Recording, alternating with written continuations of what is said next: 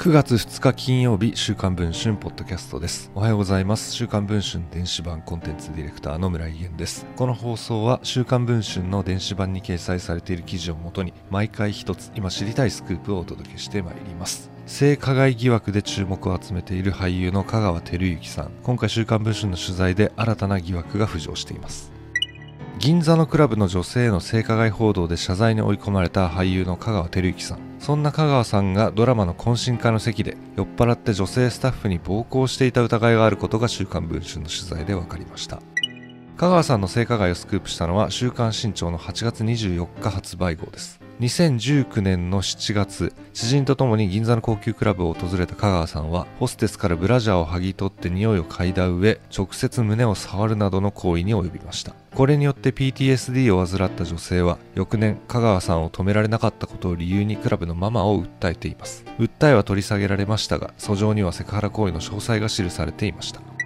週刊新潮の発売翌日、香川さんの所属事務所は、当該女性に不快の念を与えてしまったことは事実とコメントを発表しています。その翌日には、香川さんが司会を務める THE TIME で謝罪をしました。ドラマや映画、CM に引っ張りだこだった香川さんだけに影響は計り知れません。7月からはテレビ朝日系のドラマ「六本木クラス」に出演しているほかトヨタ自動車のトヨタイムズをはじめ現在5本の CM に出演。報道を受けてテレビ朝日は影響はないとコメントしましたが CM スポンサーは状況を注視している状況です。テレビでは決して見せない香川さんの銀座での顔。しかしあるドラマ制作関係者によれば香川さんの知られざる振る舞いはセクハラだけではないと言います。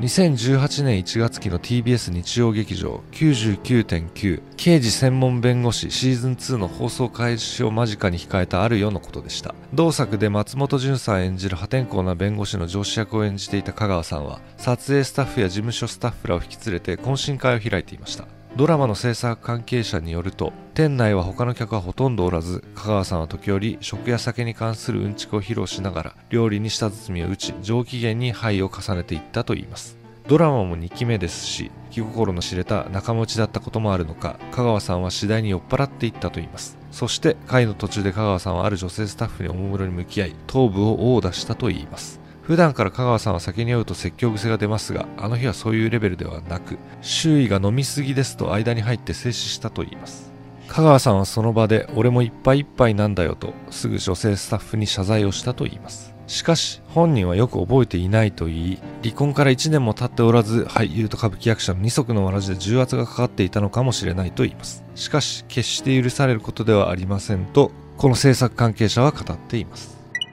香川さんの事務所に暴行の事実について尋ねるとおおむね次のように回答しました。本人がスタッフ等に対して暴力等を振るっているとの認識等はございません。しかし香川さんの知られざる顔はこれだけではありませんでした。香川さんのマネージャーへのパワハラ疑惑銀座での女性とのツーショット写真あの元舞妓との香川さんとの接点トヨタ自動車社長との銀座での縁など現在配信中の「週刊文春」電子版では詳しく報じています。気になる方はぜひ電子版の記事を読んでいただければ嬉しいです。ということで本日の「週刊文春」ポッドキャストはこの辺りで終わりたいと思います。また次の放送を楽しみにお待ちいただければ幸いです。